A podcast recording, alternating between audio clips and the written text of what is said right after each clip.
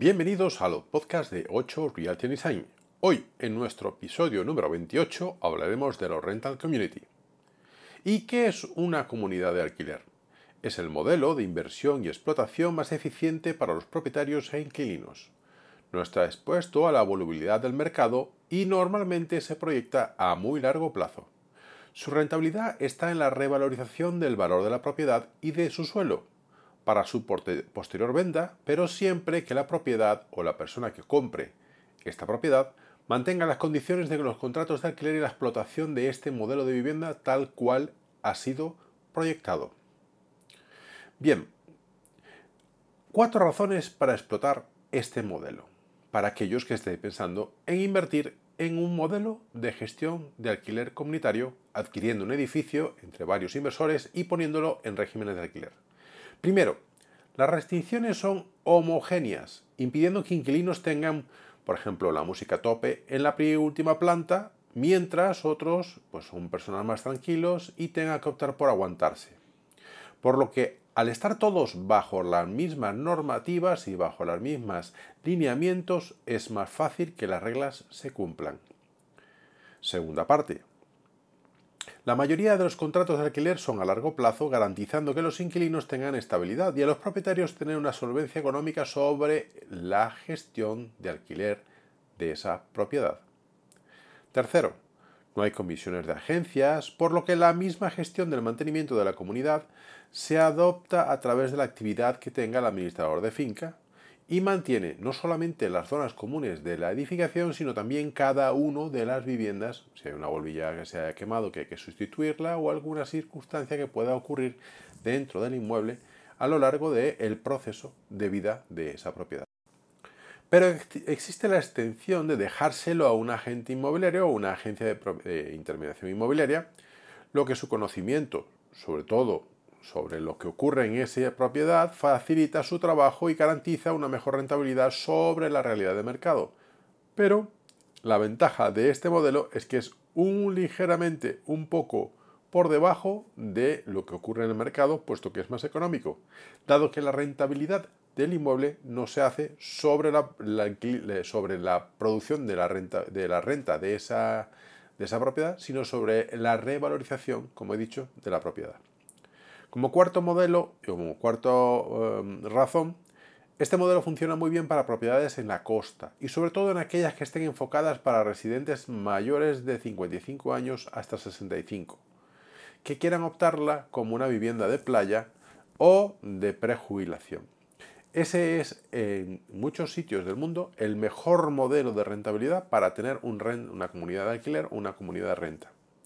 Este modelo de gestión de patrimonio está muy bien explorada en estados turísticos dentro de los Estados Unidos como Florida, California, Nevada, y son los que más apuestan por este modelo. Pero también está utilizado en grandes ciudades como Nueva York, Chicago, San Diego y muchas otras.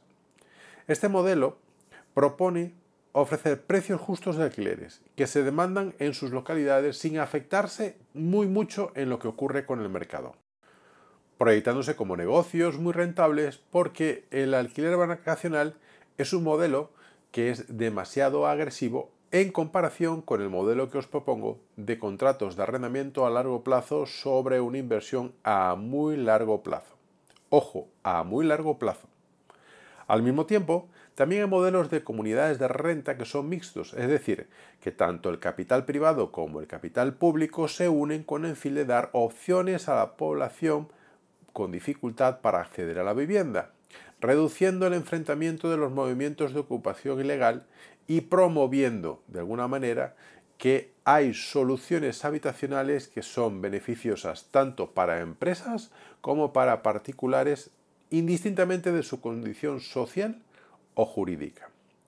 Ese ejemplo de sistema mixto lo expliqué muy bien en uno de nuestros podcasts anteriores cuando hablábamos del sector inmobiliario en los países del norte de Europa y hablábamos de fiscalidad.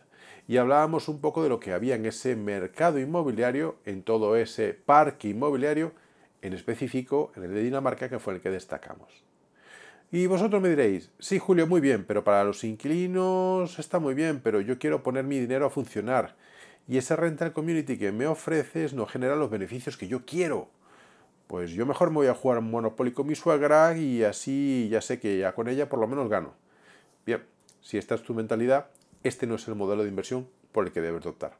Porque la inversión que estás haciendo en concreto sobre esa propiedad es obtener revalorización por el incremento del valor del suelo y del inmueble según pasan los años.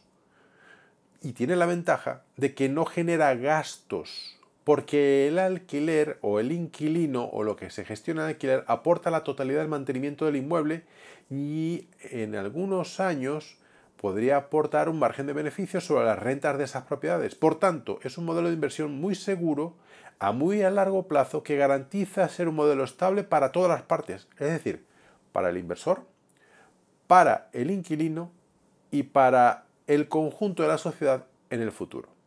Por tanto, propietarios, inquilinos, agencias, administradores de finca, las cuatro partes al estar unidas en una proporción prácticamente exacta y precisa, evita cualquier modelo que irrumpa que no sea acorde a las necesidades globales de la sociedad.